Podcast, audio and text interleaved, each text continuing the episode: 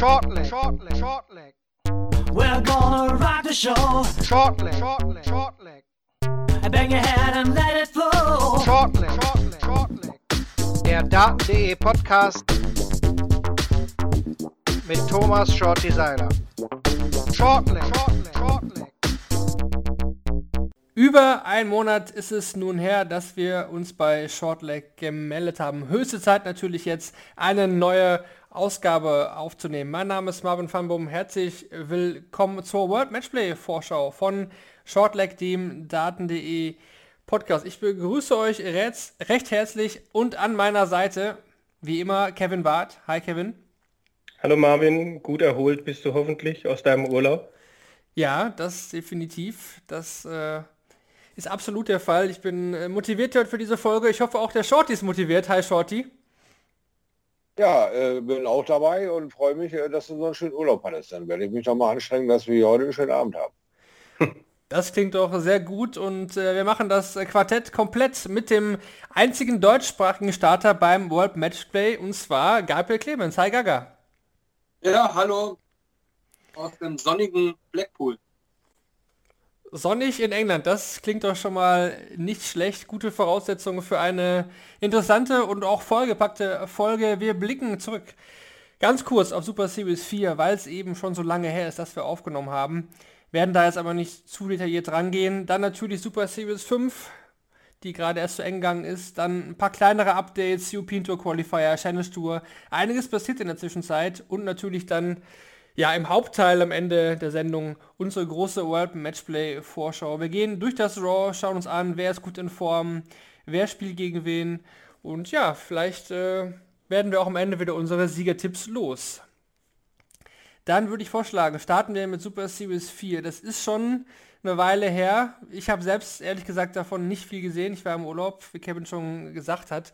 Deswegen reiche ich quasi den Staffelstab weiter, Kevin. Ich habe mir, hab mir notiert, wir haben hier Siege von Joe Cullen, zweimal Jose de Sousa und einmal Peter Wright.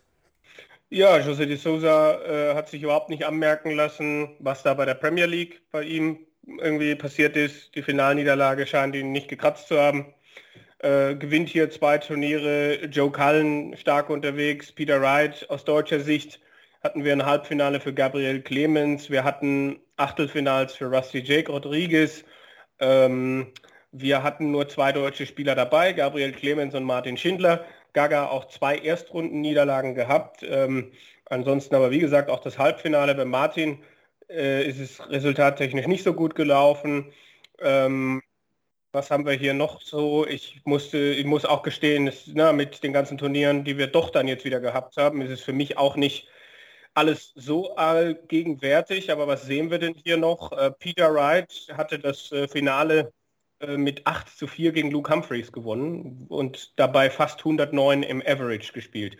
Das kann ich an dieser Stelle auch noch mit auf den Weg geben. Also ähm, zwei bekannte Gesichter, drei bekannte Gesichter, die gewonnen haben ähm, alle dann auch äh, aktuell in den Top 16, Top 20 der PDC platziert. Ähm, also da haben sie sich alle nicht lumpen lassen. Ähm, Michael van Gerven kam da auch wieder nicht in Tritt, wie ich mich erinnern kann. Also auch da wieder mh, mm, nicht so, wie er sich das möglicherweise vorgestellt hat. Genau, das ist so die Kurzzusammenfassung. Wir haben noch ein Finale von Ryan Searle, ist vielleicht noch äh, erwähnenswert. Gaga, ich weiß nicht, wie äh, deine Erinnerungen noch an Super Series 4 zurückliegen. Äh, Kevin hat es erwähnt, einmal Halbfinale, da 5 zu 7 gegen äh, De Sousa. Ich habe natürlich die Statistiken da angeschaut, noch ein bisschen den Matchverlauf. Wenn ich jetzt nur auf diese Zahlen schaue, war da Gefühl vielleicht sogar ein bisschen mehr drin. Erinnerst du dich noch, wie war da dein Eindruck? Ja, ich glaube, das war das Spiel, da habe ich auch Anfang, glaube ich, 4-0 hinten gelegen oder so hab dann irgendwann, glaube ich, Starts einen Break und macht's nicht. Und ja, dann war es halt, wie es musste dann, wenn man seine Chance nicht nutzt. Shorty de Sousa kann man festhalten. Auch jetzt Super Series 5, wenn man das mit da reinnimmt, auch wenn es da, ähm, ja, es vielleicht nicht mit zwei Titeln ausgegangen ist. Aber de Sousa absolut mittlerweile jetzt etabliert und äh, eigentlich in jedem Turnier, wo er antritt, einer der Spieler, den es zu schlagen gilt, oder? Äh, ja, mittlerweile hat er sich da festgesaugt an die ganze Geschichte, weil er mit einer Leichtigkeit, die wirklich beeindruckend ist. Er akzeptiert jeden Fehler, jeder macht irgendwie da, äh, versucht da irgendeinen Nebenschauplatz aufzumachen oder einen Pass aufzumachen. Er spielt stur und konsequent seine Dinge, reißt einen Rekord nach dem anderen, hat glaube ich in der Super Series 5 auch wieder einen neuen Rekord für eine Tageswertung von 180ern gefeuert, bei 34 Stück oder sowas. Äh, also das, das, geht ihm alles sehr leicht von der Hand und äh, ja, also für mich äh, noch nicht abzusehen, wo der D'Souza jemals irgendwie ähm, aufhört oder an seine Grenzen kommt. Bis jetzt kann er jede äh, Hürde irgendwie nehmen, wenn er wirklich konzentriert bei der Sache bleibt. Also von daher spannender Mann. Gara, kannst du mal kurz äh, erklären, wie es war? Also Kevin hat ja schon erwähnt, wir hatten nur dich und Martin mit dabei, alle anderen Deutschen äh, mussten da absagen. Max Hopp hatte sich das Außenband gerissen, der wäre sonst sicherlich ohne diese Geschichte auch mit dabei gewesen. Aber wie lief das alles mit, mit Quarantäne ab, jetzt auch zwischen Super Series 4 und 5 und jetzt auch nach Super Series 5 eben? Ja, war einfach so die Regel, dass man nach der Super Series 4 waren wir einfach 14 Tage gezwungen, in Quarantäne zu gehen. Und das ist natürlich, wenn man berufstätig ist, fast nicht möglich. Also Arbeitgeber zu finden, der da sagt, ja, bleib einfach mal 14 Tage zu Hause, das ist halt äh, fast nicht möglich. Wie hast du versucht, die Zeit so ein bisschen äh, umzu, umzubekommen? Weil ich meine, klar, trainieren immer, ist immer eine gute Zeit, äh, gute Zeitvertreib, aber ich, ich, kann mir vorstellen, es wird irgendwann auch so, so, ein bisschen langweilig. Dann hast du ja auf Instagram auch diese äh, Auktion da wieder gestartet. Ist das auch so ein bisschen, äh, ja, gute Ablenkung gewesen, um diese 14 Tage auch umzubekommen? Ja gut, das ist jetzt äh, die Auktion, wo ich da diese Formular mache, das ist ja jetzt kein großer Aufwand äh, während der Woche. Das sind fünf Minuten posten und äh, 15 Minuten die Zahlen aufschreiben. Aber sonst äh, ist halt wirklich trainieren. Gut, ich habe zum Glück eine Terrasse, ich kann auch grillen und äh, habe dann Zeit mit meiner Freundin verbracht und dann muss man einfach das Beste draus machen. Kevin, wolltest du was noch sagen? Oder? Ich, ich, äh, na, ne, ich wusste jetzt nicht, ob wir direkt auch noch über den Übergang jetzt reden äh, von äh, nach der Super Series 5. Also es war jetzt dann auch nicht möglich zurückzugehen, weil du dann wieder 14 Tage in Quarantäne gemusst hättest und deshalb bist du jetzt äh, einfach in England geblieben. Genau, es ist einfach so, es, ich glaube, die Regel ändert sich ab heute oder ab morgen ändert sich die Regel zwar, dass man die sich wieder freitesten kann nach fünf Tagen, beziehungsweise wenn man voll geimpft ist, äh, gar keine Quarantäne muss. Aber der aktuelle Stand ist halt auch, wenn man nach England reist, muss man am zweiten Tag und ich glaube am achten Tag einen PCR-Test machen und das hätte dann auch nicht hingehauen. Mhm. Ja, auf, auf jeden Fall sehr kompliziert die ganzen Geschichten, wenn man sich jetzt auch noch dann die EM anschaut, was dann am Sonntag vor allen Dingen in London los gewesen ist. Ja, dann fragt man sich trotzdem, wie kann das alles so sein, aber es nützt ja nichts, man muss sich an die Regelnummern auch, auch halten, wenn sie so sind. Ähm, wann bist du denn dann jetzt äh, weitergereist von, von County nach Blackpool? Äh, seit wann bist du da? Äh, bist du alleine? Bist du im Hotel? Was, wie sieht's aus? Ja, ist vor allen Dingen mittlerweile wirklich schwierig, weil die Regeln sich halt so oft ändern und man liest eigentlich jeden Tag, muss man irgendwie googeln, was es jetzt Neues gibt und ja, manchmal blickt man auch gar nicht so genau durch, was jetzt eigentlich gemeint ist mit der neuen Regel. Und ähm, ja, ich bin am Samstag nach den Qualifiern dann nach Blackpool gereist, habe hier ein Haus gemietet und äh, ja, bin jetzt hier in meinem Häuschen Mick ist noch da, der Manager von Raubi und so. Er wird aber jetzt äh, übermorgen heimfliegen. Und ähm, ja, ich kann hier trainieren, kann mir hier selbst kochen und bin hier abgeschottet. Ist ganz angenehm. Wird das dann während dem Matchplay auch so sein? Oder ist das dann Spielerhotel? Also äh, wie, wie handhabst du das? Nein, ich werde am äh, Freitag Mittag ins Hotel ziehen und äh, Samstag Corona-Test machen, einen Tag vor meinem Spiel und ja, dann wird es wieder der ganz normale Ablauf sein. Mit Bubble, mit entsprechenden Tests etc. Genau. Mhm. Da nimmt man einiges auf sich. Ja, es ist halt im Moment eine verrückte Zeit und äh, gehört jetzt halt zur Normalität schon mittlerweile fast dazu und äh, ist für alle gleich. Von daher muss man das Beste einfach draus machen. Konntest du denn schon von, von Blackpool auch was sehen? Also ich sag mal so, Blackpool ist ja schon eine Stadt in, in England, da will man schon mal eher hin, als jetzt in äh, Wigan im Hotel sitzen oder Milton Keynes, keine Ahnung, irgendwo. Ja, natürlich waren wir schon mal durch die Stadt gelaufen. Ist aber halt auch einfach so, ich gehe jetzt nicht hier irgendwo in mich in irgendeinen Pub setzen oder so, weil einfach ich mich auch fernhalte von, also quasi sozialen Kontakte meide und einfach äh, kein Risiko eingehen will. Und für dich ist es auch jetzt nicht das Problem, wenn dann der Mick, der, der Manager von Mensur und Co. fliegt, dass du dann wahrscheinlich eine Woche oder mehr einfach komplett auf dich gestellt bist oder wird noch jemand äh, nach, nach äh, Blackpool reisen, irgendwie deine Freundin, sonst vielleicht irgendwie jemand? Nein, ich bin alleine dann. Aber ich bin ja schon dreimal sieben, also sollte das funktionieren. ja, wir sind auf jeden Fall äh, sehr gespannt. Der, der Draw ist ja raus und der Spielplan ist ja auch schon raus. Da können wir dann gleich ähm, beim Matchplay-Teil drüber reden. Shorty, jetzt es ist deine aktive Zeit bei der PDC aktuell jetzt ja durch viele Geschichten, auch gesundheitlicher Art, unterbrochen. Wie, wie hättest du das, du das vorgestellt? Wäre das das für dich gewesen, so Quarantäne und so? Und äh, bist du so ein Typ, wie würdest du da rangehen?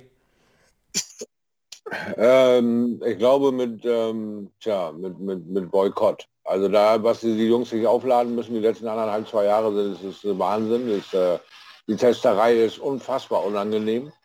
Äh, ähm, äh, du weißt ja auch nie genau, welchen Tester äh, du dann äh, erfüllst. Jetzt äh, die ganze Nachguckerei in Google, ständig neue Regelungen, ständig neue ähm, Sachen, die du da irgendwie in England dann darstellen musst und irgendwo loslaufen und PCR-Test machen und sonstigen Kram. Diese ganze Mehraufwand, den du jetzt hast, ist eine, ist eine unsagbar schwere Zeit. Ist mal klar. Ähm, in jedem Job ist es mal irgendwo äh, schwer, aber das ist schon ungewöhnlich, diese Gesamtzeit. Also da überhaupt irgendwie einen Pfeil voneinander zu kriegen, ist schon beeindruckend.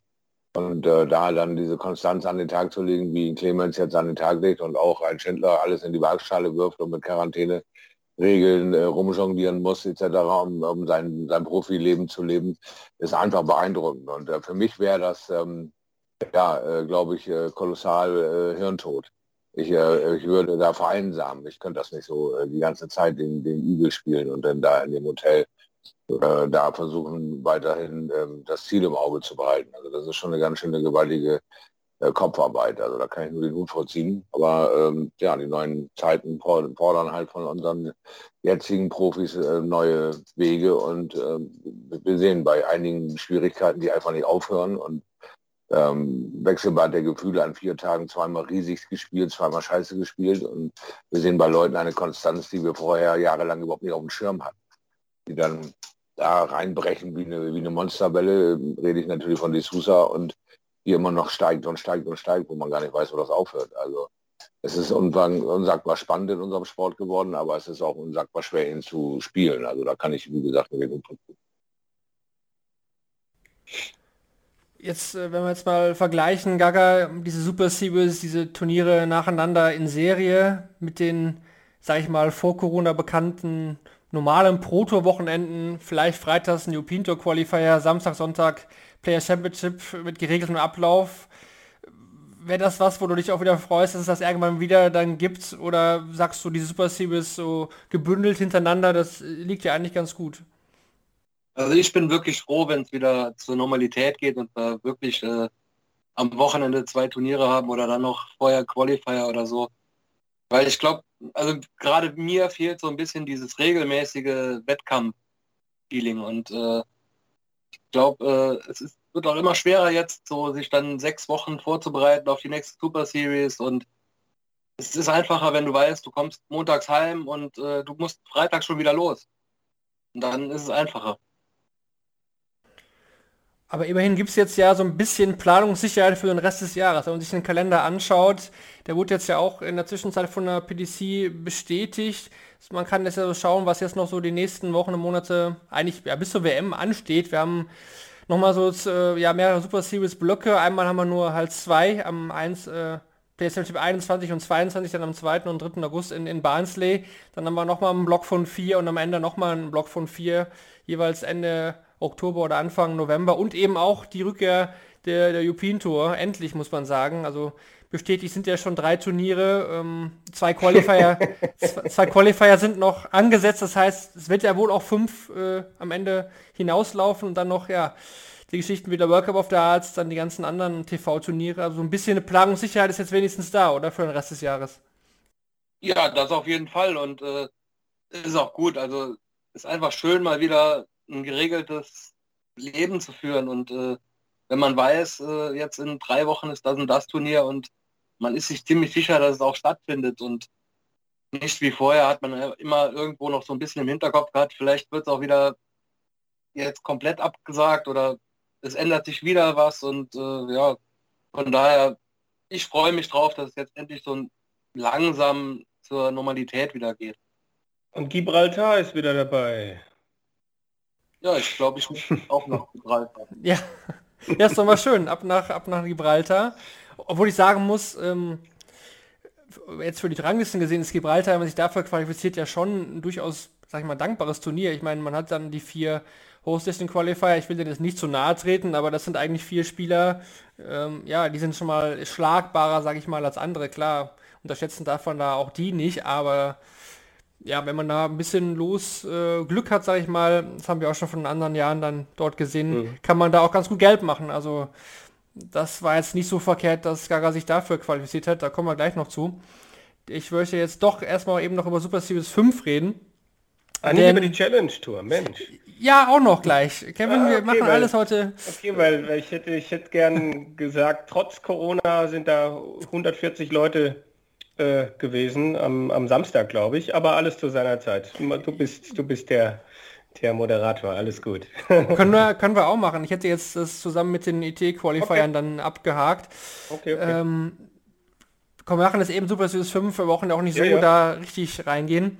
Aber es gab ja auch ähm, besonderen Anlass jetzt bei dir, Gaga, denn äh, dein erster neuen Data im Stream und ich habe gesehen, du hast dich sogar auch richtig gefreut. Ja, klar, neuen Data ist schon was Besonderes und äh, gerade dann im Stream ist es auf jeden Fall schön und ich habe bis jetzt noch keinen bei der PDC gespielt und von daher habe ich mich auch wirklich mal drüber gefreut. Vorher glaube ich nur ähm, Super League, ne? War mal einer, glaube ich. Da hast du, glaube ja. ich, mal einen geworfen, ne? Ja. Aber der zählt nicht als offizieller neuen Data. Das stimmt, das stimmt. Du hast, du hast keinen Badge dafür bekommen. Kein, kein Jetzt gibt es einen Pin und äh, das ist halt schon irgendwo eine coole Sache. Ja, absolut. Diese Badges, ich glaube, äh, ja, die kann man sich schön irgendwo einrahmen und aufhängen. Da hat man auf jeden Fall ein schönes, schönes Andenken. Trotzdem natürlich, würde ich jetzt sagen, nur ein Leck damit gewonnen, aber die Erinnerung ist ja, ja trotzdem da. Ja, ähm, wie würdest du die Super Series 5 beschreiben aus deiner Sicht, Gaga? Ähm, waren jetzt äh, vielleicht nicht die allerbesten Turniere von dir, aber hinten raus würde ich jetzt behaupten, auch jetzt mit den European Tour Qualifiern am letzten Tag wurde es dann auch wieder besser. Ja, ich glaube vom Spielerischen her war es jetzt nicht so schlecht. Also die ersten zwei Tage war ich jeweils letzte 32, obwohl ich gar nicht so gut gespielt habe.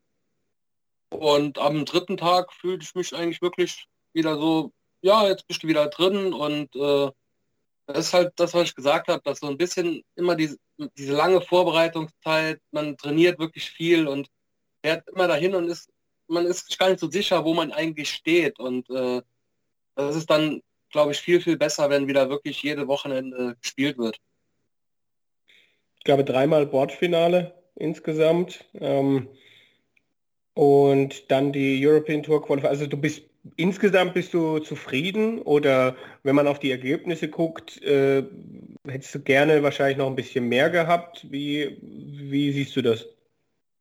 Ja, natürlich, man, man will immer mehr, aber man muss es auch einfach akzeptieren. Also sind auch einfach Spiele dabei gewesen, da war ich dann auch chancenlos. Also ich habe jetzt zum Beispiel das Spiel gegen Luke Woodhouse. Da äh, macht er mal alles vor der Nase zu und äh, ja, dann verliert man halt und hat halt auch keine Chance in dem Spiel. Ich glaube, da hattest du dreimal ein Finish, wo du statt Bullseye Single Bull triffst wo man dann auch denkt, ja, wenn da zwei reingehen, dann kann das Match schon anders ausgehen. Aber du hast natürlich recht, er hat da äh, stark gespielt und also Woodhouse ist jetzt auch nicht derjenige, der das, was er da gegen dich gespielt hat, einfach jeden Tag vom Frühstück bis äh, zum Mitternachtssnack irgendwie spielt. Da hat er schon, glaube ich, einen ziemlich guten Moment erwischt. Ja, aber das kann mittlerweile halt wirklich bei jedem passieren und äh, man sieht es einfach, dass die Dichte wird immer, immer äh, stärker und kommen immer wieder Junge nach und es ist unheimlich schwer, überhaupt ein Spiel zu gewinnen auf dem Niveau mittlerweile und äh, von daher kann ich mit den Ergebnissen wirklich gut leben. Wie sehr hat man... Oh. Ich wollte nur hinzufügen, ich meine, wer den neuen Data in der Küche wirft, ja, bei der Home Tour, ne, der, der, der kann auch Dart spielen. ja klar, das stimmt. Ähm, wir, also bei dir lief es ja, also wir haben ja gerade schon drüber gesprochen, äh, wir, haben, wir haben noch Florian Hempel gehabt, der seine ersten beiden Bordfinals gespielt hat. Äh, European Tour reden wir wahrscheinlich gleich noch. Ähm, Max Hopp war dann jemand, der bei den Resultaten eher Schwierigkeiten hatte, auch Leistungen, da war viel, viel unter 90 dabei.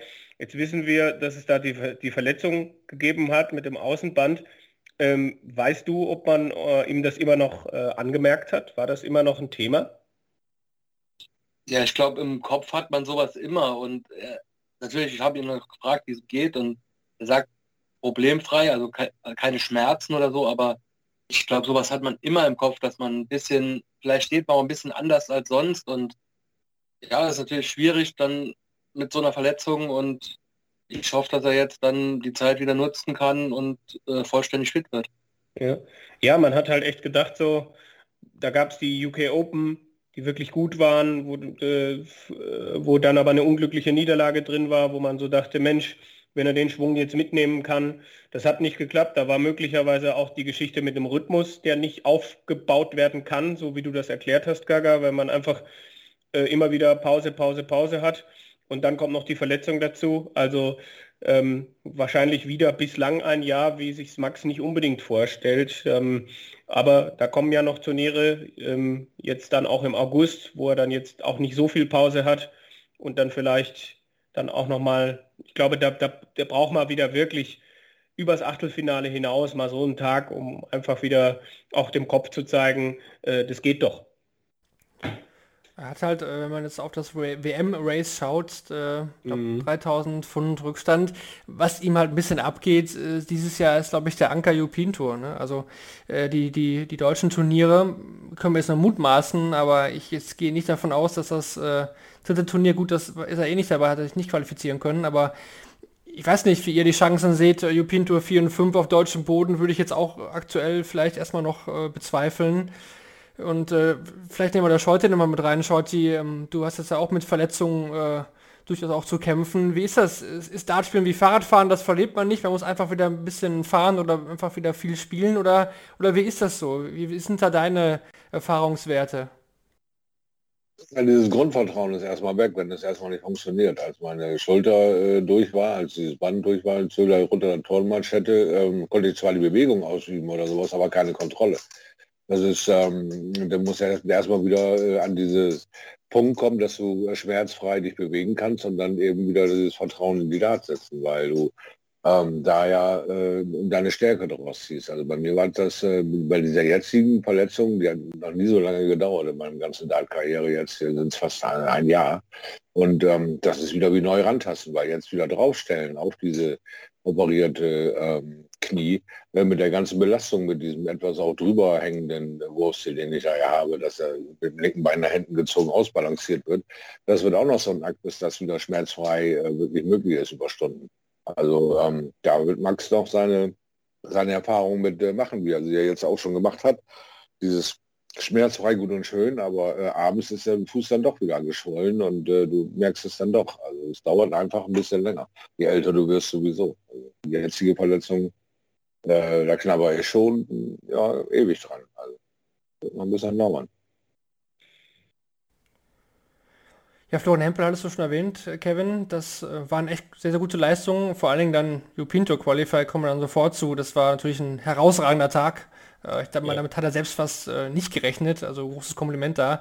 Aber aus österreichischer Sicht jetzt nochmal zu sprechen zu kommen, ähm, ja. Die sind ja einige erst am Dienstag angereist, also das, das Trio Rastowitz und Rodriguez Rodriguez wegen der Challenge Tour, wo dann auch relativ kurzfristig, muss man sagen, diese äh, European Tour Qualifier, Assess Rate Qualifier angesetzt worden sind. Dann von Niederhausen nach äh, Coventry war es jetzt ja, glaube ich, ne, äh, gereist sind. Ähm, so, Lechbarer war mit dabei, der hat es bei, UP, äh, bei äh, Super Series 4 auch gefehlt. Ähm, ja, wie, wie schätzt du aktuelle Situation ein? Also bei Rodriguez, ähm, bei beiden eigentlich, sieht es ja auch echt gut aus, was äh, Player Championship Finals und auch WM angeht, ne? Ja, da, da hat man auch ein gutes Gefühl, auch wenn jetzt die Leistungen vielleicht nicht immer und, und äh, Roby jetzt äh, seine Erfolge nicht, nicht weiter so durchziehen konnte, wie es jetzt bei den anderen Super Series waren. Die hatten aber immer wieder gute Spiele dabei, wo man einfach gesehen hat, äh, die hatten jetzt vielleicht einfach viele, viele Tage, wo sie dann Challenge Tour gespielt haben, wo sie dann Associate äh, European Qualifier gespielt haben, äh, wo dann einfach vielleicht das auch an die Substanz gegangen ist und wo ich mir aber aktuell einfach auch keine Sorgen mache. Gerade bei Roby sieht es wirklich gut aus für, für Players Championship Finals und WM bei Rusty mindestens WM. Also die beiden, ähm, gerade bei Roby, Respekt, wie er das äh, geschafft hat und, und Rusty dann auch, der es dann dieses Jahr endlich schafft, ähm, auch mal das abzurufen, was er spielen kann. Bei Soran denke ich immer, es ist mehr drin, es ist oft mehr drin. Da waren jetzt wieder zwei Bordfinals drin oder da war er jetzt wieder zweimal im Bordfinale, wo ich dann halt denke, ja, das waren dann aber auch keine unschlagbaren Gegner, die dann unter den letzten 32 gewartet haben. Also die, die, die Kurve, die, die Leistungskurve ist einfach viel zu, zu breit. Also von einer 78 im European Tour Qualifier bis zu einer 102 ist halt alles dabei. Es ist äh, zu unkonstant und eigentlich müssten drei, naja, wenn man so die Leistungen sieht und auch die Chancen, die er gehabt hat, dann müssten in diesem Jahr eigentlich drei, vier Achtelfinals zu Buche stehen. Das tun sie nicht. Dementsprechend groß ist der Rückstand auch, was das WM-Race betrifft. Auch bei ihm kann ich mir vorstellen, dass es schwierig ist, einen Rhythmus für ihn zu bekommen. Äh, er hat dann ja die anderen Players Championships im Juni, Super Series 4 nicht gespielt, äh, weil es da auch Geschichten gab mit Quarantäne und er hat ja ein, ein Dartlokal und einen Shop äh, oder ein Lokal und ein Dartshop so rum. Und das sind alles Dinge natürlich, die, die, die dann, wo du dann auch den Kopf nicht frei hast. Aber da habe ich schon auch den Eindruck, dass da noch mehr geht und hoffe, dass er den Knopf noch findet. Aber es sieht natürlich für die WM und für viele andere Turniere nicht gut aus. Michael Rastowitz hat die Chancen auch nicht nutzen können, die sich ihm da geboten haben, dass er als Nachrücker da kommt. Da sind auch die ne, von 75 bis Ende 80 ist immer alles dabei, aber zu wenig Ende 80, möchte ich mal sagen.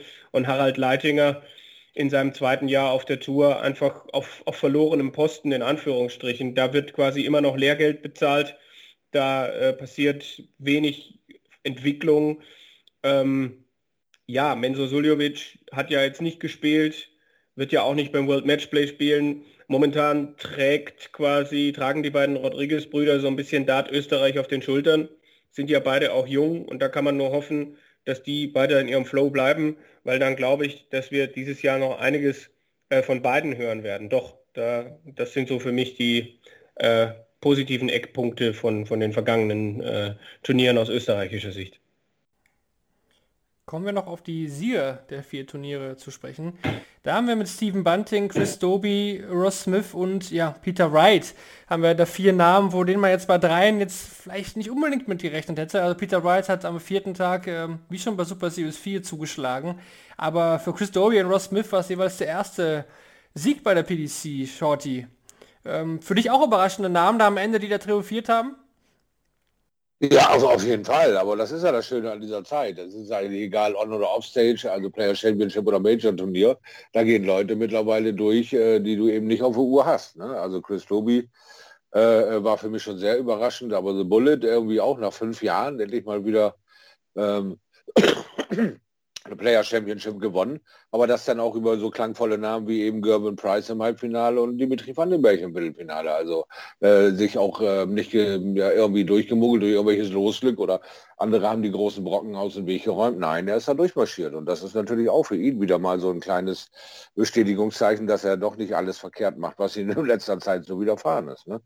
Und ähm, ja, äh, finde ich natürlich auch ähm, wahnsinnig äh, interessant, wie da ähm, die Waage sich immer noch hält, dass es eigentlich die Dauersieger Enders und Brights äh, van Gerbens sind äh, oder an Joe Cullen den Lauf jetzt nicht so weiterleben kann wie an De Sousa, der immer noch mal wieder ein Halbfinale oder ein Finale erreicht. Also es ist äh, wirklich eine wilde Zeit und bin einfach gespannt, wie sich die nächsten Major-Turniere äh, auch ranglistenmäßig zusammensetzen, ähm, wenn die Jungs, die jetzt noch diese Position besetzen, dann wieder gefordert sind, ob sie an das rankommen, was die Newcomer zurzeit bereit sind abzuliefern, wie ein Johnny Clayton, der sehr entertaining ist, aber noch nicht in allen Ranglisten steht. Also äh, oder Dirk van Dijvenbode oder sonst was, wie, wie sie da äh, darauf reagieren, wenn es dann wieder ein Ian White ist, der dann stoischer Ruhe performt oder äh, andere. Also spannend bleibt es auf jeden Fall.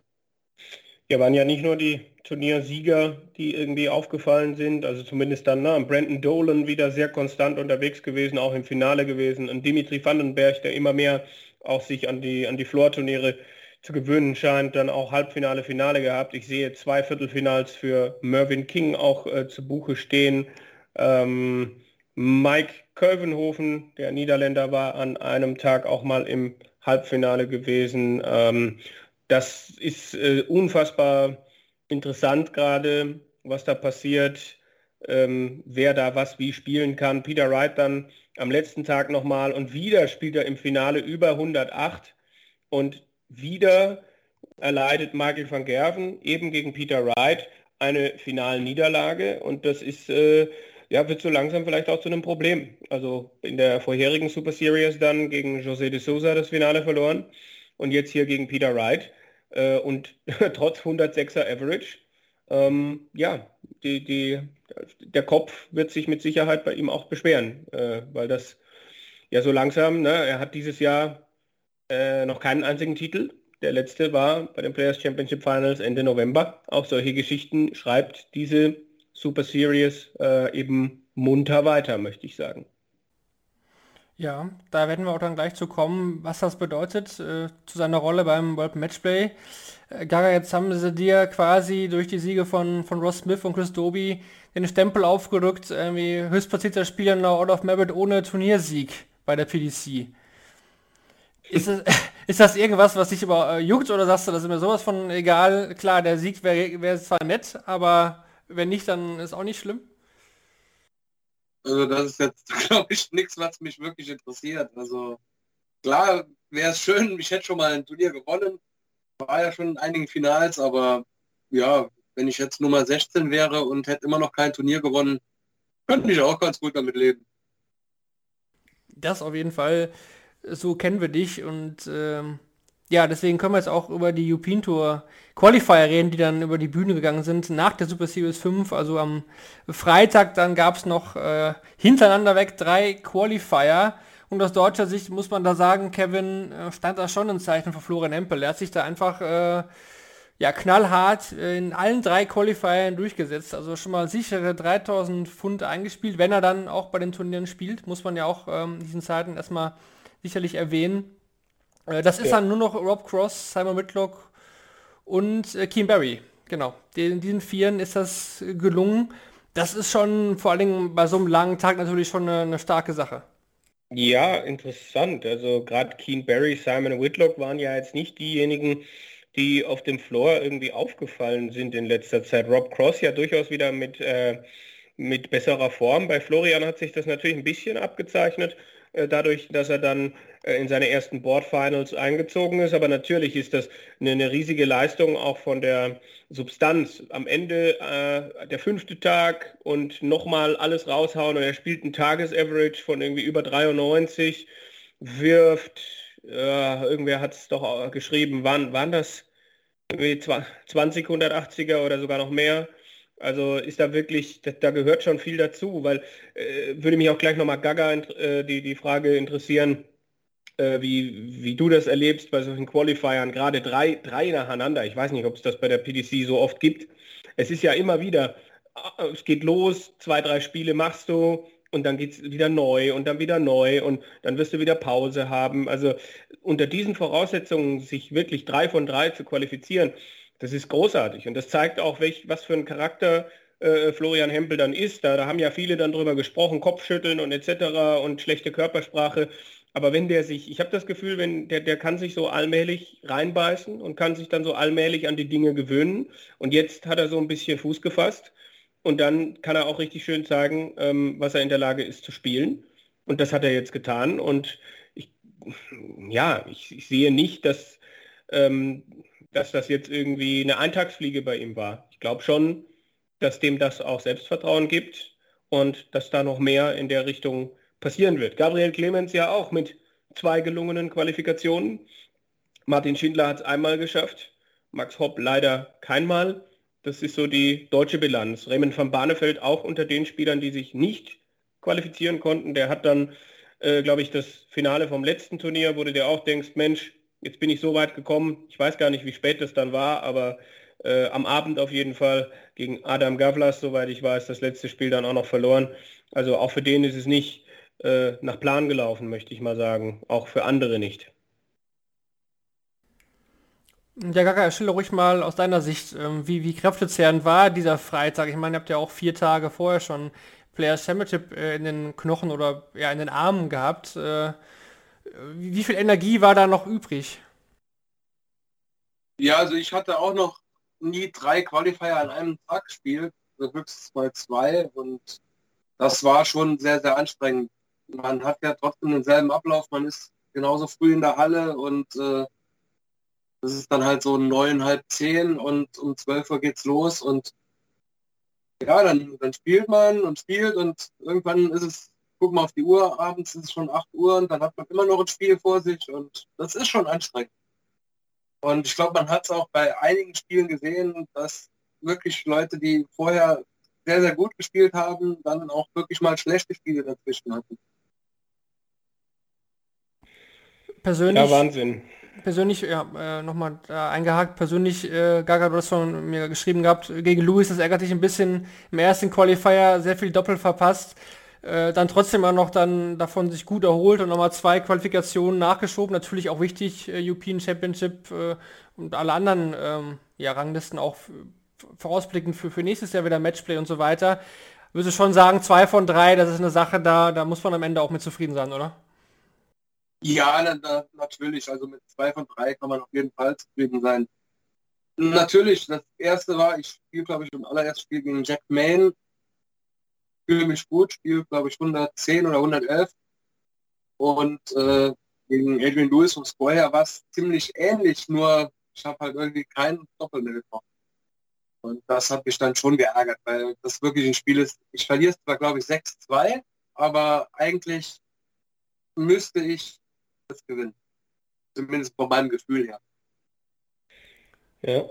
Und das Spiel gegen Max, ähm, das war dann im zweiten Qualifier, da ging es dann auch äh, entweder Quali oder eben nicht.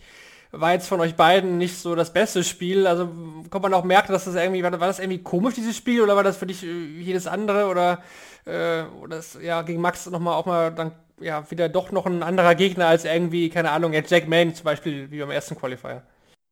Ja, ich glaube, das hat man auch bei beiden gesehen, dass schon komisch ist, gegeneinander zu spielen. Aber ja, ich denke, es wird mit Sicherheit noch öfter vorkommen und von daher, ja, man muss sich einfach dran gewöhnen. Florian Hempel auf jeden Fall hat sich durch die 3000 Pfund Shorty, die er jetzt dann virtuell, sag ich mal, einberechnet schon hat, ähm, die Chance auf jeden Fall wieder offen gelassen für die WM, die zu qualifizieren. Da ist der Rückstand jetzt auch nur noch äh, erstmal, sag ich mal, 3000 Pfund. Und wir wissen ja, das große Geld wird schon noch auf der European Tour gemacht. Ne? Also wenn er da einen, einen Sieg holt ähm, pro Turnier, sage ich mal, dann ist ja auch 3000 schon mal wieder dazu. Und äh, vielleicht auch mal ein Gesetzen schlagen. Also da kann man auch schnell auf der European Tour mal auf die Überholspur ansetzen, oder Schotti? Ja, ganz genau. Gerade eben bei dem geballten Endprogramm, das jetzt ansteht. Also du kannst jetzt äh, diskutieren darüber, ob du die Formkrise bei irgendwem erkennst und einen Monat später sitzt der Blitz sauber in der, in der Rangliste. Also Florian Hempel hat äh, mit diesen ähm, wunderbar laufenden Tagesform Quali äh, eine riesen äh, Tür für sich aufgerissen und jetzt alle Chancen, sich da in Ruhe in Position zu bringen und seinen Plan weiter zu verfolgen. Das ist ja nun ähm, sein Plan gewesen, das hier professionell zu betreiben. Nun wurde er daran gehindert. Jetzt, wo endlich die Tür auf ist, geht er durch. Also ich bin gespannt. Denke schon, dass die Chancen nicht nur gut sind, sondern dass er die durch seine Konsequenz, die er da an dem Tag, an äh, den Tag auch gelegt hat, äh, denke ich, einen großen Vorteil hat. Also ähm, ja, ich, ich sehe das sehr positiv, dass er da die WM erreichen kann.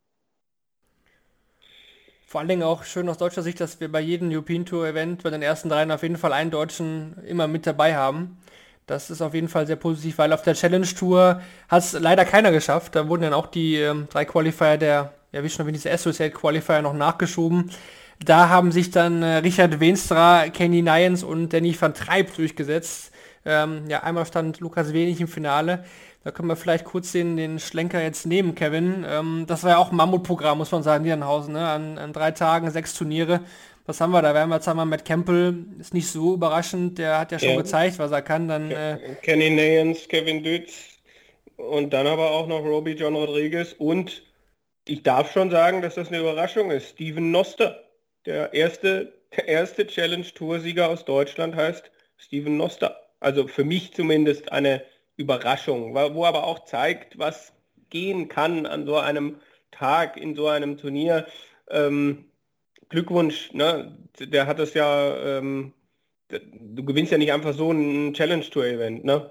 Ansonsten Ricardo Pietreczko, ähm, zwei Viertelfinals gehabt, der war recht konstant unterwegs. Äh, Lukas Wenig, Halbfinale und Finale erreicht. René Adams einmal in einem Halbfinale gestanden. Äh, Roby Rodriguez, wie gesagt, ein Sieg und ich glaube ein Halbfinale gehabt. Aber wenn man jetzt auf die Rangliste guckt, ist da schon ein gewaltiger Gap schon da. Also äh, ich glaube, Ke äh, Matt Campbell durch seine zwei Siege hat jetzt äh, mehr als das Doppelte vom Preisgeld jetzt schon eingespielt von Lukas Wenig. Äh, es sind, glaube ich, 39 Deutsche am Start gewesen insgesamt. Unter den Top 16 sehen wir mit Lukas Wenig, mit Steven Noster und mit Ricardo Pietreczko drei Stück. Ich denke, das ist okay. Ansonsten ein Spanier, äh, ein Österreicher und äh, elf Spieler aus Niederlande oder Belgien. Ich denke, das zeigt halt einfach trotzdem, ähm, dass in der zweiten Reihe immer noch ähm, die Niederlande und vielleicht auch Belgien dominierend sind, dass, dass die Breite auch in Deutschland größer wird. Aber ich glaube, bei 39 deutschen Startern hätte man schon am Ende vielleicht darauf hoffen können, dass vielleicht noch ein, zwei mehr vorne mitmischen. Also Lukas Wenig, vielleicht mit den besten Chancen noch über die Challenge Tour zur WM zu kommen. Aber da müsste halt Matt Campbell am zweiten Wochenende, wo ja wieder sechs Turniere gespielt werden, einen ordentlichen Aussetzer haben und vielleicht noch Kenny Nayans mit dazu. Also äh, ich glaube, Campbell ist schon wirklich in, einem, in einer sehr guten Position. Aber es freut mich, dass dieses Angebot so wahrgenommen wurde, weil ja man immer sich auch darüber beschwert hat, es spielen kaum Deutsche die Challenge Tour. Und jetzt haben sie es mal vor der Haustür gehabt und dann haben sie es halt auch genutzt. Also finde ich gut, finde das äh, absolut, äh, ja, so, so habe ich mir das ungefähr vorgestellt. Und ja, dass dann an dem Montag bei den Qualifiern keiner durchkommt, wo dann einfach nur sich der Tagessieger qualifiziert. Das ist schade, aber ja, da sind halt auch ein paar Jungs dabei, die, die, können, die können das richtig gut. Ähm, die können richtig gut mit den Pfeilen umgehen. Lukas Wenig einmal im Finale gewesen. Ja, das passiert. Damit, also da, da darf man sich nicht wundern, wenn, wenn dann da halt am Ende kein Deutscher sich qualifiziert. Die, die Chancen waren da, aber letztlich, ja, es ist, glaube ich, okay gewesen aus deutscher Sicht. Insgesamt dieses Marathon-Wochenende mit sechs Hauptturnieren und drei Qualifiern hm, wäre für den manch, manch einen bestimmt noch ein bisschen mehr drin gewesen. Das ist so, glaube ich, das, was man kaffeesatzmäßig daraus lesen kann.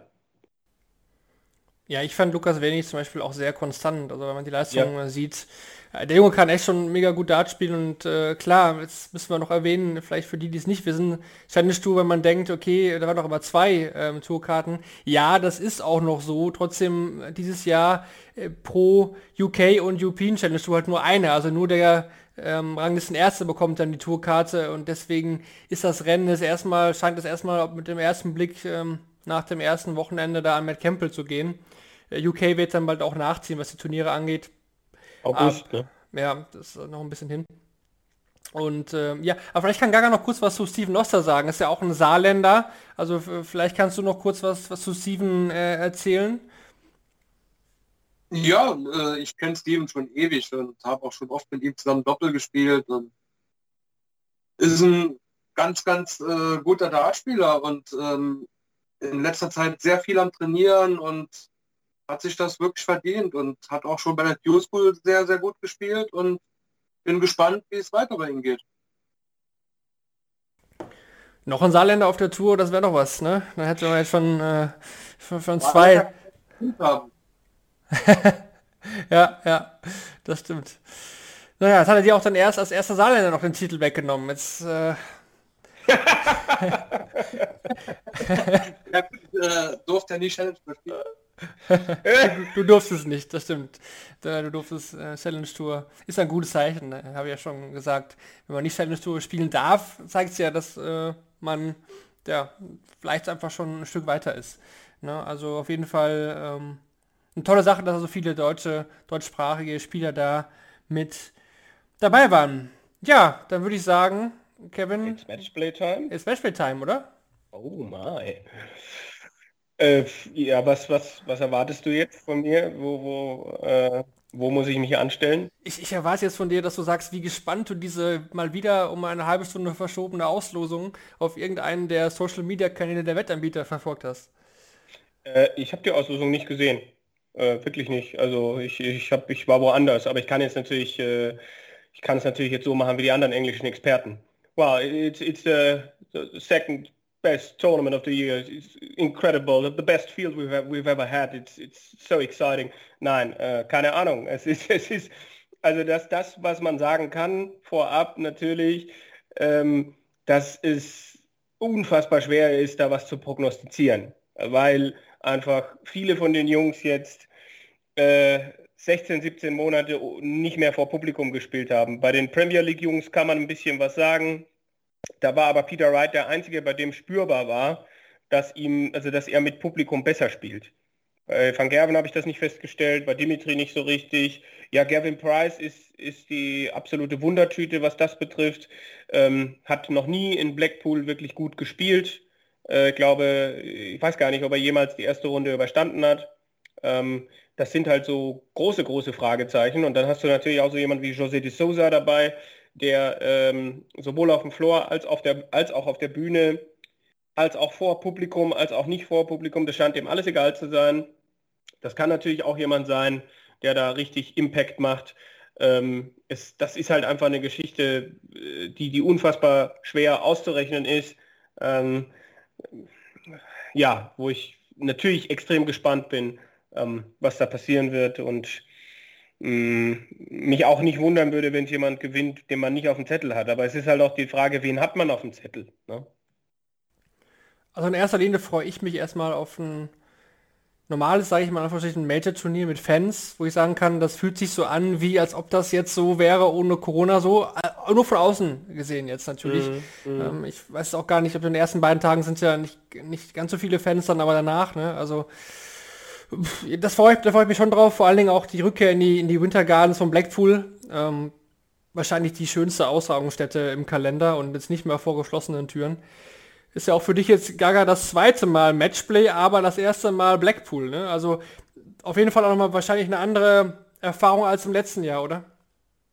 Ja, auf jeden Fall. Man, man kennt ja den Empress Ballroom aus äh, Fernsehen mit Sicherheit die schönste oder mit mit, mit die schönste äh, Spielstätte, die wir haben. Hat sehr viel Tradition und von daher freue ich mich auf jeden Fall total drauf. Schaut wie es bei dir? Bist du schon so ein bisschen noch im, im Matchplay-Modus äh, auch? Geht der jetzt schon dann jetzt nächsten, also jetzt Samstag dann los und ich glaube auch, du wirst auf der Sohn wieder ein paar Tage da am, am Start sein. Ja, ganz genau. Das ähm, geht jetzt los. Ihr seid quasi, oder der Shortback-Podcast ist quasi der Kickoff für mich, mich da jetzt reinzupopeln, wie das nun äh, mit der World Match Play am Samstag läuft, wie die Auslosungen waren. Und ich wollte mir heute ein paar Infos abholen, dafür ist unser Podcast ja da.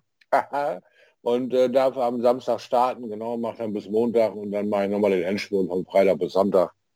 Und äh, ja, freue ich mich schon drauf, weil, äh, so wie gesagt, äh, wie Kevin schon gesagt hat, unfassbar schwer irgendwas zu prognostizieren. Und ähm, ich glaube, äh, da ich meiner Tradition äh, treu bleibe, werde ich da fröhlich vor mich hin wetten und die Leute werden weiterhin genau gegen mich setzen, damit sie da auch einer Chance haben auf den Gewinn. Also von daher äh, bin ich einfach nur freudig erregt, dass dieses Turnier vor der Tür steht und es wird sehr, sehr unterhaltsam, glaube ich. Ja, kurzfristig, äh, Kevin hat es vorhin schon gesagt, Amanda Sulovic hat nochmal rausgezogen, ähm, Medical Reasons angegeben. Natürlich sehr, sehr schade, hoffen, dass da alles äh, ja, wieder gut in Ordnung kommt. Wird jetzt durch Jermaine Watimena ersetzt. Natürlich bekommt er auch nicht die 10.000 Pfund. Das ist natürlich auch eine, eine, ordentliche Summe Geld, die da ja einmal in die Rangliste nicht mit einfließt, aber natürlich auch hm, in die eigene Tasche sind 10.000 Pfund natürlich nicht, nicht zu vernachlässigen. Da würde ich sagen, gehen wir doch in altbewährter Shortleg-Tradition jetzt hier die, die Viertel mal durch. Also ihr habt ja schon gesagt, es ist super, super schwer zu prognostizieren. Ich lese mal das erste Viertel vor, dann könnt ihr eure Eindrücke dazu geben. Also Gavin Price äh, Nummer 1 gesetzt, ähm, hätte gegen Mendozovic gespielt. Spielt jetzt eben gegen Jermaine Batimena, der nachrückt.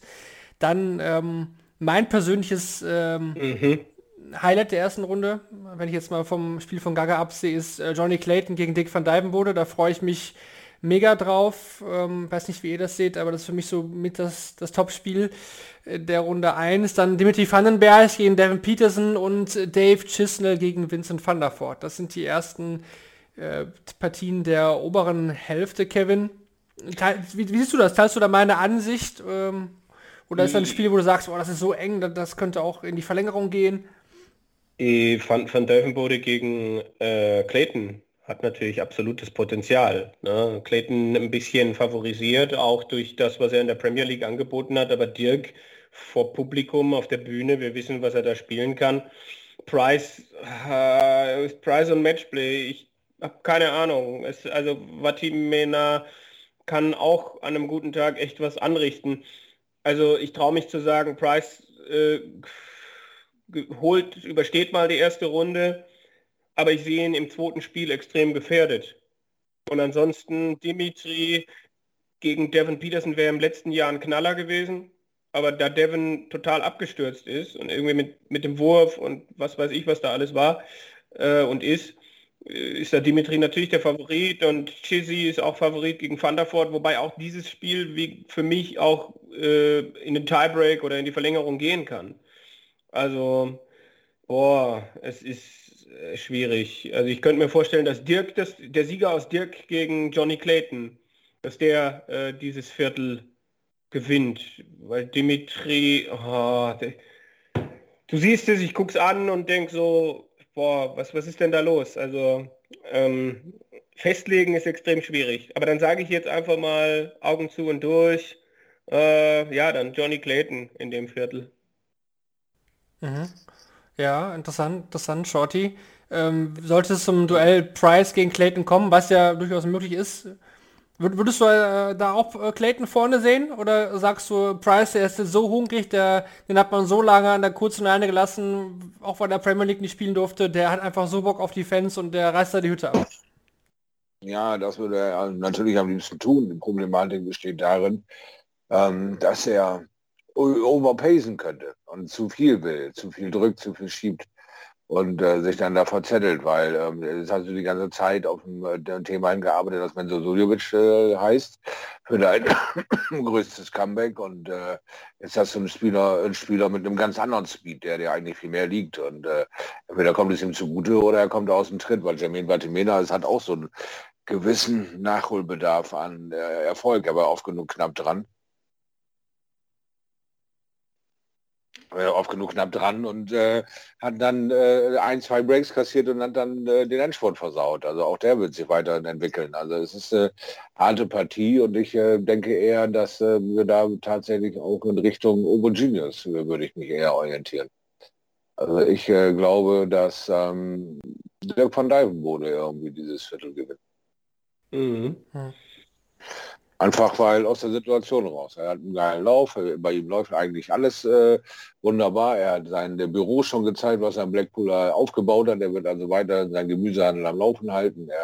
Er äh, hat eine gute Ablenkung, äh, so wie Gaga sich in sein Häuschen äh, quasi eingerichtet hat, äh, hat er sich da sein Büro fertig gemacht, äh, ist gut abgelenkt und da lebt so diese Natürlichkeit, die Leichtigkeit des Seins. Also da glaube ich einfach ein bisschen mehr dran als all, all die anderen Geschichten und sage mir, komm, warum nicht entertain mich nochmal so? Ich denke, Dirk von Dijvenbode gewinnt. Ja, da merken wir schon, dass äh, einfach so viele Möglichkeiten gibt, dass man sich dieses Jahr da äh, einfach null festlegen kann. Gehen wir einfach weiter in der oberen Hälfte. Im zweiten Viertel haben wir James Way gegen Luke Humphreys. Auch sehr, sehr, sehr interessant. Humphreys jetzt zuletzt auf der Tour echt gut. Wade eigentlich, ja, stimmt immer mal wieder so mit, wie wir ihn halt kennen. Dann Christoph Ratajski gegen Brandon Dolan. Äh, Dolan, ja, hat sich sehr, sehr stabilisiert, muss man wirklich äh, sagen. Rob Cross ist zwar in verbesserter Form, Ross Smith kommt aber mit einem Turniersieg an. Und dann, ja, Glenn Dowland war vielleicht der Gesetze, den alle Ungesetzten ziehen wollten, weil, wenn man ehrlich ist, ähm, zuletzt äh, ist es nicht besser geworden bei Glenn Dowland, Kevin, muss man sagen. Und jetzt hat Calvin Riss vielleicht das glückliche Los gezogen. Ich weiß nicht, wie du das siehst. Ja, doch, äh, kann ich mir vorstellen. Also, ähm, kann mir auch vorstellen, dass Durant und Rückkehr zu Publikum und so ähm, das, und die ersten Legs laufen vielleicht gut. Kann ich mir auch vorstellen, dass wir so eine gewisse Renaissance sehen. Glaube aber schon auch, dass der weiter zu kämpfen haben wird und dass Kellen Ritz da eine gute Chance hat, durchzukommen. Durant ja, glaube ich, auch gegen Flo Hempel mit 1 zu 6 und 80er Average nur. Äh, was haben wir hier? James Wade, Luke Humphreys sticht für mich raus als Begegnung. Wade, ein Spieler, dem das Matchplay liegt. Ähm, Humphreys kann den aber auch extrem von Beginn an unter Druck setzen und dem traue ich das durchaus zu, Wade zu biegen. Äh, Ratajski sehe ich gar nicht mehr so stark, zumindest in den letzten Wochen. Hat dann immer wieder Ausrufezeichen auf der Tour, aber ist schon lange nicht mehr wirklich einen großen Run gefahren. Der hätte bei der, weiß nicht, wie sehr der äh, noch geknabbert hat an dem Aus im WM-Viertelfinale. Brandon Dolan könnte durchaus zu einem Stolperstein für Ratajski werden. Ich habe irgendwie ein sehr gutes Gefühl bei Rob Cross, weil ich glaube, dass bei dem vieles wieder in die richtige Richtung geht. Und irgendwie, ohne jetzt groß noch rumzueiern und zu daddeln und zu machen und zu tun, glaube ich, dass Rob Cross dieses Viertel gewinnt. Shorty, siehst du irgendwie die Möglichkeit, dass äh, sich das bei Diamond jetzt äh, beim Matchplay wieder in die richtige Richtung dreht? Wenn wir echt nur auf die Zahlen schauen bei der Super Series, sieht es ja wirklich aktuell echt leider nicht danach aus. Ja, leider Gottes wird das eine Dauerschleife in Burns äh, Problematik äh, sein, weil er keine Zeit zur Erholung hat. Er muss seine Ranglistenposition verteidigen. Jetzt steht unwahrscheinlich viel auf dem Programm. Und jetzt ist eigentlich nur noch so dieses, er muss funktionieren im Kopf. Und äh, ob er sich da um Kopf und Kragen spielt oder nicht, werden wir sehen. Aber ich glaube nicht, dass er eine Rolle in diesem Viertel spielt. Ich glaube, ich setze da auf Brandon Dolan. Ich sehe das zwar auch so, dass Rob Cross wieder einiges in die richtige Richtung schickt. Aber ähm, ja, ich glaube, äh, Brandon Dolan ist irgendwie der, der sich da noch ein bisschen mehr äh, ein Comeback wünscht und sich da dann durchsetzt. Also ich bin da auf der Brandon Dolans Seite.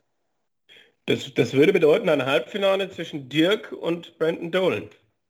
Krass. Ja, ja, ja.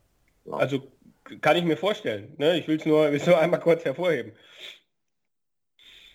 Wäre auf jeden Fall, glaube ich, über den Buchmachern eine Geschichte, die man gerne tippt, wo man dann auch gut was rausholt. Definitiv. Ja, also da, da, muss man dann auch mal irgendwie so eine Neuauflage hinlegen sozusagen und mal gucken, was die Bookies eigentlich selber vorstellen, weil das ist ja nun mal nicht nur, geht es nicht nur uns so.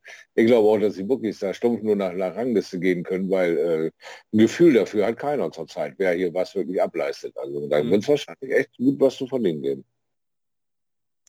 Jetzt kommt das Gaga-Viertel. Absolut, ja. Und ähm, dann nehmen wir Gaga jetzt mal wieder mit rein. Ähm, ja, Jose de Sousa ist dein Gegner.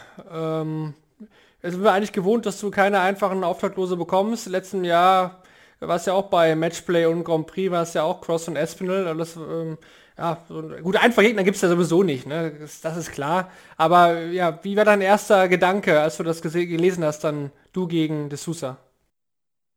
Ach, ich habe es ja erst abends gelesen, weil war ja, äh, wir waren ja mit den Qualis beschäftigt die Opi-Tour und von daher, ja, ich habe es gelesen und muss es eh nehmen, wie es kommt. Und wie gesagt, es gibt für die Qualifikanten von der Proto ja nur einen der besten 16 der Welt und für mich ist es jetzt halt José de. Also du rechnest dir auch da Chancen aus, durchaus in diesem Spiel. Oder sagst du, okay, De Sousa ist schon, wenn wir ehrlich sind, der Favorit auf Papier, aber mal schauen. Also er hat ja auch dann den Druck, äh, da ist trotzdem was möglich. Ja, wenn ich mir nichts ausrechnen würde, der ist. Ja, das wollen wir nicht. Das wollen wir nicht. Wenn schon Menso ab, dann können wir jetzt nicht noch einen verlieren. Ich weiß schon, äh, dass ich äh, jeden schlagen kann. Er ist mit Sicherheit natürlich Favorit gegen mich und ja, ich weiß aber auch, dass ich an einem guten Tag jeden mit Sicherheit ärgern kann und ich freue mich einfach drauf, vor Fans wieder zu spielen und dann hoffe ich, dass es ein gutes Spiel wird und dass ich meine Chancen, die ich mit Sicherheit bekomme, nutzen werde. Ja, de Sousa, wenn man sich das so anschaut, was der zuletzt im TV gespielt hat, 180er Rekord und so weiter, das heißt, äh, scoren muss man da schon können, um, um die Chancen zu bekommen? Oder ist das dann auch so eine Geschichte? Man weiß natürlich auch, dass es da immer passieren kann, dass sich der, der gute Mann auch mal verrechnet, ne? Ja, aber ich glaube, ich kann ja auch ein bisschen scoren. Also ich auch ja, ja. ja, aber ja, man, ich äh, werde mit Sicherheit keine Lecks haben, wo er auf 300 Rest steht oder so, aber ja, ich hoffe er auch nicht. Mhm. Aber interessant war es trotzdem, dieser Einwand mit dem Verrechnen, also das äh, haben wir jetzt ja auch bei der Premier League oft gesehen, das sind ja dann auch schon komische Situationen, auch äh, ja auf der Bühne, also ähm, legst du da irgendwie so einen Matchplan bereit, also er versucht das ja immer wegzulächeln oder tut dann so, oh, das, äh, wie kann das denn sein, habe ich mich da wirklich wieder verrechnet, so nach dem Motto, ähm, oder bist du das gar nicht so an dich ranlassen, einfach, ähm, ja, das, das Board spielen, wie man es halt klassisch macht, oder, oder willst du dich da irgendwie da anders drauf einstellen oder dich da irgendwie ja, was zurechtlegen, wie du dann reagierst auf der Bühne? Nein, äh, gibt ja auch Spiele, in denen verrechnet nicht. Man kann ja jetzt nicht planen, mein Gegner verrechnet sich jetzt im nächsten Moment und es wird dann einfach so kommen, wie es kommt und ich versuche meine Chance zu nutzen. Ja, ja ein, ein, ein Los, wo man, wo man nicht so richtig ne, sagen kann, was man bekommt, weil äh, wir haben verschiedene Gesichter auch schon von äh, José de Sousa gesehen in diesem Jahr. Wenn er on ist und es richtig klickt, dann ist es echt schwer gegen ihn zu spielen, aber mh, mm, ja, ich meine, es ist natürlich jetzt auch wieder, Erwartungen sind gestiegen, auch für ihn. Ähm, er geht in dieses Turnier rein und die Leute haben den absolut auf dem Zettel, was äh, möglicherweise auch einen Titel beim World Matchplay betrifft. Er ist der amtierende Grand Slam Champion. Beim wichtigsten Turnier des Jahres, bei der WM, hatte ich den Eindruck, war das schon in den Klamotten drin. Und jetzt ist halt die Frage, wie sehr ist das gegen Gaga in den Klamotten drin? Und wenn Gaga gut startet, man sagt das immer, aber wenn er, wenn er es schafft, die erste Session 3-2 oder vielleicht sogar 4-1 zu gewinnen, dann kann genau das im, im Kopf von De Souza einsetzen. Und äh, es, ist absolut die Chance da. Ich sehe äh, José doch als leichten Favoriten, aber natürlich würde es mich überhaupt nicht überraschen, äh, wenn Gaga da durchkommt. Prinzipiell habe ich in dem Viertel auch von Anfang an so einen Namen, wo ich so denke, ja, auf jeden Fall. Und dieser Name ist Peter Wright. Also ich würde in diesem Viertel auf Peter Wright gehen. Ähm, Danny Nompert ist kein leicht zu spielender Gegner in der ersten Runde. Aber Wright und das Publikum, es gibt, glaube ich, niemanden, der so abhängig ist, was das betrifft. Das ist, würde ich ihm schon auch als Schwäche auslegen, aber hier wird es, glaube ich, für sich nutzen können. Äh, Joe Cullen könnte nochmal, oder Chris Doby, das ist auch ein herausragendes Spiel in der ersten Runde, Doby gegen Cullen, äh, Doby gegen Cullen, Cullen Doby. Das ist auch nochmal ein echter Härtetest dann im Achtelfinale. Michael Smith, man weiß nicht, wo er steht das ist, äh, der kann von Ryan Searle auch ordentlich einen mitkriegen in der ersten Runde und, und gegen ähm, De Souza oder Gaga spielt, glaube ich, auch keiner gerne. Es ist auch ein ziemlich hartes, schweres, heftiges Viertel. Ich würde auf Peter Wright gehen, der sich am Ende durchsetzt und äh, denke, wenn Gaga das erste Spiel gewinnt, sehe ich ihn auch im Viertelfinale. Also ich glaube, dass ihm dann gerade ein Michael Smith oder ein Ryan Searle noch mal mehr liegen könnte als ein José de Souza. Shorty, wenn du da wieder das Viertel durchtippst, welche, äh, ja, welche Namen oder welcher Name wäre jetzt von den ersten vier Partien der, wo du sagst, der kommt da, da durch? Ja, also da enthalte ich mich eigentlich der Stimme, weil ich bin natürlich da mit dem deutschen Herzen gesegnet und hoffe, dass Gaga einfach seinen Tag erwischt und sich gegen Jose durchsetzt und dann haben wir ein langes Turnier.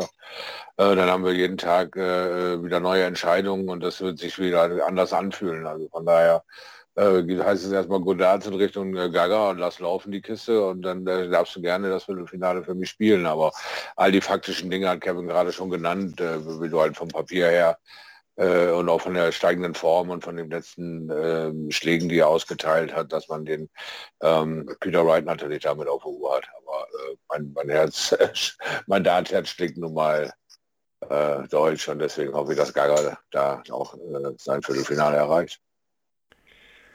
Ja, von der Ansetzung her war es jetzt vielleicht nicht so äh, arbeiterfreundlich, sage ich mal. Ähm, die Abendsession am Sonntag ist das äh, gewesen jetzt für Gabriel Clemens das letzte Spiel der Session, also Spiel Nummer 4 am Sonntag. Die Session beginnt äh, deutscher Zeit um 20.30 Uhr, also kann auch durchaus äh, sehr, sehr spät werden.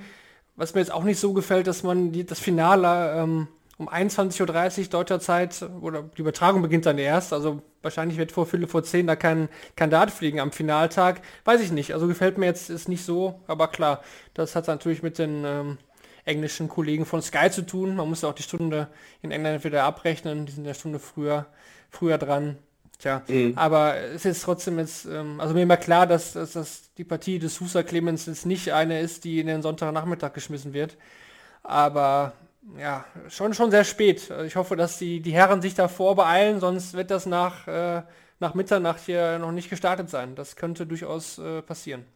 Ja, das hatten wir doch letztes Jahr mit Clemens gegen Ratajski auch.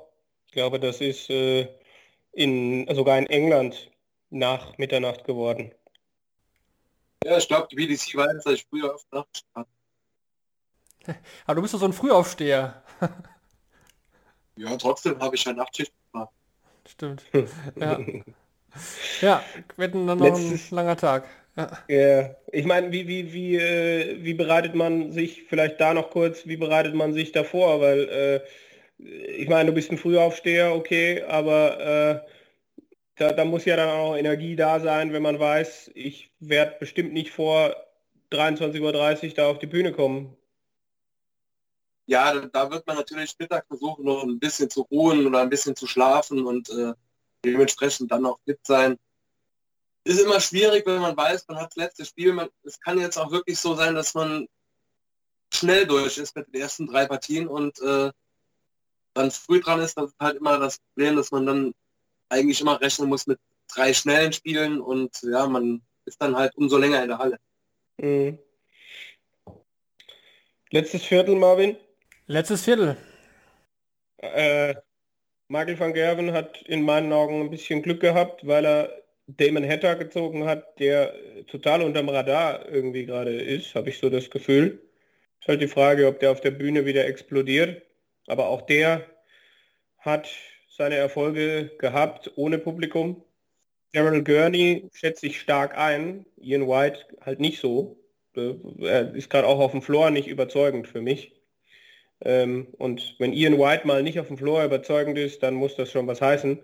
Also Van Gerven gegen Gurney könnte so ein Achtelfinale sein, wo ich mich echt drauf freue. Äh, Gary Anderson, weiß keiner genau, wo er steht. Stephen Bunting, Formkurve zeigt nach oben. Nathan Espinel, auch äh, eine Geschichte, wo ich so denke, hm, in welche Richtung geht's? Ich habe hier so ein Gefühl und ich meine, ich werde ja hier nicht für irgendwas bezahlt oder sonst was. Ich habe so das Gefühl, dass Mervyn King dieses Viertel gewinnt. Ich glaube, der, es ist wieder Zeit für Mervyn King. Der, vielleicht nimmt Gurney für ihn in der zweiten Runde von Gerven raus und dann wird Mervyn King ins Halbfinale gehen. Das habe ich so. Was wäre das denn für ein, für ein krasses, wenn wir dann Shortys Tipps noch berücksichtigen, von Dövenbode, von Dövenbode gegen äh, Dolan und Peter Wright gegen Mervyn King. Starker Call, sehr starker Call. Wenn man das zum, zum Wettermeter bringt, dann könnten wir diesen Podcast hier einstellen vielleicht. ich weiß nicht. also da hätten wir ja genug verdient. Ähm, echt, also cooler Call. Ähm, ja, also, puh, eigentlich tue ich da auch mega schwer. Ich glaube, ich würde fast Gary Anderson sagen, wenn der Bunting übersteht. Weil ich glaube, diese, diese großen Distanzen kommen dem schon entgegen. Matchplay mhm. hat er mal gewonnen.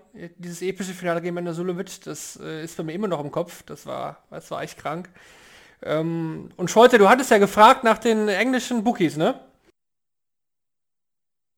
Ja, ja, ja, ja. Ja, und äh, da habe ich mal reingeschaut jetzt, ähm, weil die PDC, die PDC mhm. äh, bringt das ja immer ähm, zum ja, Veröffentlichungsstart des Draws, kommen dann auch die äh, Tournament Winner Odds des äh, World Matchplay Sponsors Betfred rein. Äh, und da ist Van Gerven tatsächlich immer noch bei den Bookies äh, vorne. Ja? Van Gerven 9 zu 2, ähm, Quote Price 5 zu 1, De Sousa 7 zu 1 und äh, Peter Wright 8 zu 1. Ja, De Sousa kann ah. ich nachvollziehen, ja, Wright kann ich auch. Ja, es ist, es ist, sie, sie lehnen sich nicht zu weit aus dem Fenster, ne? Nee, nee, das auf keinen Fall. Sie machen da also keine großen Experimente. Sie trauen mittlerweile den Leuten tatsächlich auch zu, diesen Run auszuleben und über zwei, drei Monate zu laufen, egal wie klangvoll der Name dieses Turniers ist. Weil so ein bisschen ist eben diese, diese Bühne des erdrückenden, nostalgischen Aufarbeitens dieser Empress Ballrooms und dieser ganzen historischen Städte gewichen und es ist ein sportlicher Wettkampf. Also es ist vollkommen egal, wo ein Justin D'Souza steht. Der feuert einfach drauf, wenn er die Chance hat und äh, hat, hat, seine Erfolge. Also von daher, ähm, ja, es ist äh, das jetzt auch ähm, Normalität. Äh, ich finde es aber sehr, sehr, sehr ähm, gut, wie, wie Kevin das da mit, mit Mervyn King äh, zur Sprache bringt, weil, wie gesagt, das ist auch so ein Dauerbrenner, der immer mal wieder da ist. Und warum ist nicht King-Zeit? Ja, warum denn nicht? Das wäre natürlich echt äh, ein Wahnsinns-Line-Up für ein Semifinale. Wobei ich dann, wenn ich einen Titeltipp abgeben müsste, wäre es bei mir halt Peter Wright. Mhm. Weil ich glaube einfach, ja, wie ich es schon gesagt habe, das ist bei dem wie eine Droge. Gib ihm Publikum. Boah, das ist echt mega schwer. Also ich glaube, da habe ich mich bei einer mancher, meiner so mancher WM leichter getan. Ja. ja. Das ist interessant ist noch, dass Kellen Risk eine geringere Quote hat als Glenn Downs in der ersten Runde. Also beim Spiel Risk gegen Down verdienst du mehr Geld, wenn du auf Down setzt. Zeigt auch mhm. einiges, zeigt auch einiges. Ähm, das nur als nebenbei als Fakt. Boah, ich tue mich mega schwer. Ich möchte natürlich auch einen abgeben. Uh, boah. Ich sag Gavin Price, weil das bisher nie geklappt hat und äh, diesmal Publikum, obwohl ich selbst irgendwie nicht so wirklich dran glaube, aber ja. Shorty, dir müssen wir da auch noch einen rausleiern. Einen Namen. Ja, dann werde ich euch wehtun und sage, der Obo Genius wird es tun. Dirk van Dövenbode. Ja. Jetzt, wo die Holländer, haben sie schon ihren TV-Knebelvertrag, dass sie schön im Pay-TV nur noch Darts gucken können? Ich glaube nicht. Oh, keine Ahnung, möglicherweise. ich glaube nicht. Ich habe nur erst heute gelesen, dass die Dutch Open abgesagt sind für dieses Jahr. Ne? Ja, das habe ich auch gelesen, genau. Auch sehr schade. ja. Ich, ich, ich habe ich hab nur gelesen, dass sie da diesen neuen äh, TV-Deal haben. Aber ich weiß nicht, ab wann der, ich glaube ab 22. Ja, ich meine, RTL 7 überträgt noch, auch die WM noch, die nächste. Ich meine, das, ja. das, ist noch. Ja, okay. Äh, in Deutschland überträgt dann natürlich The Zone, das muss man auch noch sagen. Und Sport 1 aber auch. Also ich glaube, die verpassen auch mhm. nicht so viele Spiele. Natürlich immer die Möglichkeit, PDC TV auch das englische Feed abzugreifen. Das ist natürlich der Vollständigkeitshalber. Mhm. Ja, ich, ich freue mich auf jeden Fall. Ich glaube, wir alle freuen uns auf dieses ja. äh, Major-Turnier. Ähm, das Highlight des Sommers. Ja, auch wenn es vielleicht gerade, ich weiß nicht, wie es bei euch ist, im Moment hier in NRW eher so ein bisschen mau. Aber es soll wohl jetzt Ende, Ende Juli wieder richtig äh, knallen hier, was die, was die Temperaturen angeht. Ähm, Ach nö, ne. Ja, ich weiß nicht, wie es in Blackpool aussieht, äh, Gaga, aber... Oh, keine Wolke am Himmel. Da kannst du mal sehen. Aber, aber ich, auch nur heute. Ich würde fast behaupten, in der Halle äh, ist äh, keine Sonne dann, wenn du spielst. Vor allem nicht, wenn es dann vielleicht 12 Uhr abends sein wird. Ja, ich, ich denke und hoffe, dass ihr jetzt alle Infos habt zum World Matchplay. Das war äh, unsere Vorschau inklusive ein kleiner Rückblick auf die letzten Wochen. Äh, ja, die PDC haben wir, denke ich, hier ganz gut zusammengefasst, die ganzen Turniere, dann auch, ähm, ja, was in den anderen Sachen so passiert ist, ein bisschen Challenge Tour, ein bisschen ein paar Infos jetzt auch, Dutch Open, leider abgesagt. Aber die ersten WDF-Turniere ähm, sind ja auch schon wieder am, am Start, da wird auch schon wieder gespielt. Also es geht auch wieder hervorragend, muss man sagen.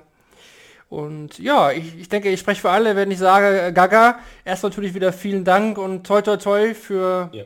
Das Spiel gegen De Sousa und vielleicht dann auch mehr, also generell fürs World Matchplay. Vor allen Dingen auch viel Spaß natürlich auf dieser genialen Bühne. Dankeschön. Äh, du, du, weißt, was du kannst, ne? Also das ist, du bist jetzt äh, das vierte Jahr, glaube ich, auf der Tour und äh, da, da sollte es, glaube ich, ähm, am, am grundsätzlichen Mindset nicht, äh, nicht scheitern letztendlich. Ich glaube, die, die, ähm, die Form war tatsächlich immer wieder mal ein bisschen schwankend, aber das World Matchplay ist ein neues Turnier und da kann man einfach ein neues Fass aufmachen und äh, ich glaube, du weißt, was du tust. Es ist nicht deine erste Vorbereitung, die so abläuft, dass du irgendwie in England mit dir alleine sitzt. Man kann da vielleicht auch Lehren aus den vorherigen Jahren ziehen und dann ähm, glaube ich schon, dass du da was abliefern wirst, egal wie es am Ende ausgeht. Ich glaube, du, Gabriel Clemens wird seinen Part gespielt haben bei diesem World Matchplay. Ja, das ist auf jeden Fall mal das, der Plan. Okay. Auch wenn es leider, selbst ja, wenn ja, du ich, gewinnst. Ich bin natürlich. Ja, sorry. Ich bin natürlich der Gefühlsmensch und äh, wünsche dir einfach nur viel Spaß, genauso wie Marvin schon sagt.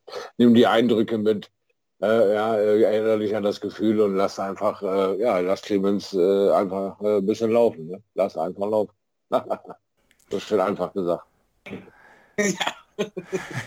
auch, wenn es leider dann mit uns jetzt zum Beispiel kein Siegerinterview geben würde, weil ja die englischen Kollegen dürfen ja wieder vor Ort sein, glaube ich, soweit ich das richtig verstanden habe. Dann gibt es keinen Zoom-Call. Aber vielleicht lässt sich ja Sport 1 oder The Zone verbinden über, über irgendwelche Medien. Das wäre natürlich. Wir kennen, wir kennen doch den Gaga auch so. Ich glaube, wenn er, wenn er seinen ersten TV-neuen Data werfen sollte und äh, da durchgeht, dann kriegen wir ihn bestimmt auch mal zwischendurch. Ja, das äh, hoffen wir doch alle. Ja, okay. dann denke ich, ähm, ja, sind wir durch für heute. Ähm, die Matchplay-Vorschau ist im Kasten für euch jetzt auf allen Podcatchern dieser Welt zu hören. Und wir melden uns dann natürlich nach dem World Matchplay wieder mit der großen Shortleg-Analyse zum World Matchplay. Danke an alle Beteiligten heute und ja, viel Spaß beim World Matchplay, genießt es und gut Darts. Bis zum nächsten Mal bei Shortleg. Ciao. ciao, danke. Ciao.